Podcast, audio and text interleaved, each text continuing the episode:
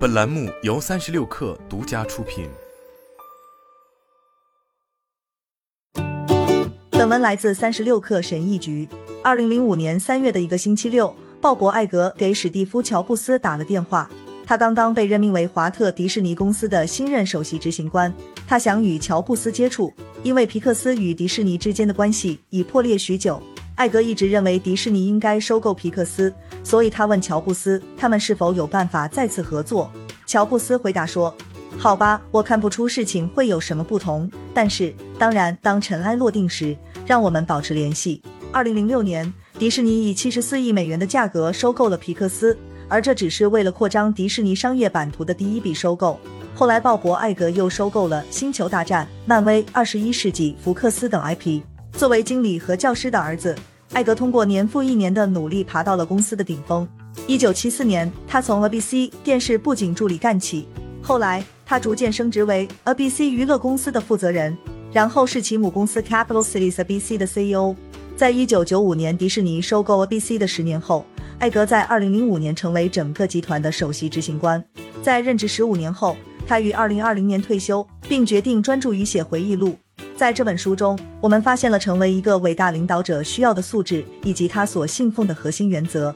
我也会用自己的一些经历来阐释艾格书中的例子：一、不要让野心阻碍机会的到来。一心想着未来的工作或项目，你就会对自己所处的位置不耐烦。你对目前所拥有的责任不够重视，所以野心带来的后果可能会适得其反。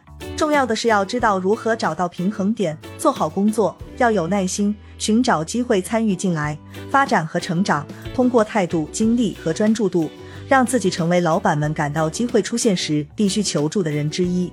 人们很容易对渴求的晋升感到不耐烦，然后因为求而不得宣布放弃。艾格知道，由于他在迪斯尼的职业生涯非常长，他有机会在某一天成为首席执行官，但他从不知道这件事究竟何时会发生。在他升职之前，公司的首席执行官一直是迈克尔·埃斯纳。艾斯纳在过去二十一年里一直掌管着公司。在我朝九晚五的工作中，我曾多次目睹野心是如何阻碍了机会，甚至也阻碍了进步。我记得一个同事抱怨没有得到加薪，而他是在几个月前才开始在这家公司工作的。在接下来的二到三年里，他成功的获得了一系列不错的晋升。当我们被收购时，他很好的发挥了自己的优势，换了一个部门，担任另一个更重要的角色。他一直做得很好。但他最近宣布辞职，将在月底离开公司。除非你对自己的工作不满意，否则没有充分的理由去这么做。但他太急躁了，想爬得更高，所以他把目光投向另一家公司的另一个职位。除非他改变对成功的态度，学着去培养耐心，否则他很可能也会对这个新职位感到厌烦。二，领导者不能悲观。作为一个领导者，你不能把这种悲观情绪传递给周围的人。这是对士气的破坏，它会耗尽精力和灵感。决策应该是以一种保护性、防御性的姿态做出的。艾格的前任迈克尔·埃斯纳以悲观著称，在他任职的后期，随着压力增加，悲观情绪越来越严重。正如艾格所指出的，悲观的态度成为了常态，这让他失去了队伍，变得越来越与世隔绝。作为一个领导者，其实没什么完美的方法处理压力，但如果你让他妨碍了你的决策，它将对你的公司更加不利。许多年前，在我们被收购之前，甚至在疫情发生之前，我们的初创公司做的不是太好。我们擅长与新客户签约，但不善于在他们的合同到期后留住他们。结果到了年底，我们的资金不断流失。到了这一步，投资者就会开始对是否注入更多现金感到犹豫。我的首席执行官和管理团队没有屈服于压力，也没有失去冷静，而是聚在一起。决定彻底改变做事的方式，他们实施了 OKR 战略，这是一个基于总体长期目标和持续进展的框架，而不是硬性的短期目标。结果，这个策略确实拯救了公司。在实施该战略一年多后，我们的首席执行官以三千万美元的价格卖掉了这家公司，并在四十八岁的时候退休。三、公司文化以优先事项为基础，如果领导者不说清楚他们的优先事项。那么他们周围的人就也不知道他们自己的优先事项应该是什么，时间、精力和资金都被浪费了。组织中的人遭受不必要的焦虑，因为他们不知道他们应该专注于什么。效率低下，挫折感增强，士气低落。你可以为周围的人的士气做很多事情，只要把猜测从他们的日常生活中移除就行了。在宣布迈克尔·埃斯纳将卸任首席执行官时，董事会就在寻找替代者了。于是，鲍勃·艾格开展了一项内部活动，以获得尽可能多的董事会成员和决策者的支持。其中一些方法是勾勒出公司应该依靠的三个明确的战略优先事项，以便向前推进：一、将公司的大部分时间和资金投入到创建高质量的品牌内容上；二、最大限度的拥抱技术，首先使用它来创造更高质量的产品，然后以更现代、更与人们息息相关的方式接触到更多的消费者；三、成为一家真正的全球性公司。迪士尼拥有广泛的影响力，但它需要更好的渗透到某些市场，特别是像中国和印度这样的世界上人口大国。在艾格担任首席执行官的十五年里，这三个优先事项决定了公司的发展方向。他们帮助他做出决策，并围绕共同的愿景建立起一种文化。以下是艾格为每个战略支柱做决定的例子：一、迪士尼最大的一些项目都是在艾格的任期内制作的。这在一定程度上要归功于收购了皮克斯工作室。二，创建 Disney 家是为了将流媒体带给尽可能多的观众，这对公司来说是一个巨大的风险，因为这意味着他们会将其所有内容从 Netflix 撤出，损失数亿美元的版权许可费。但从长远来看，这压注获得了回报。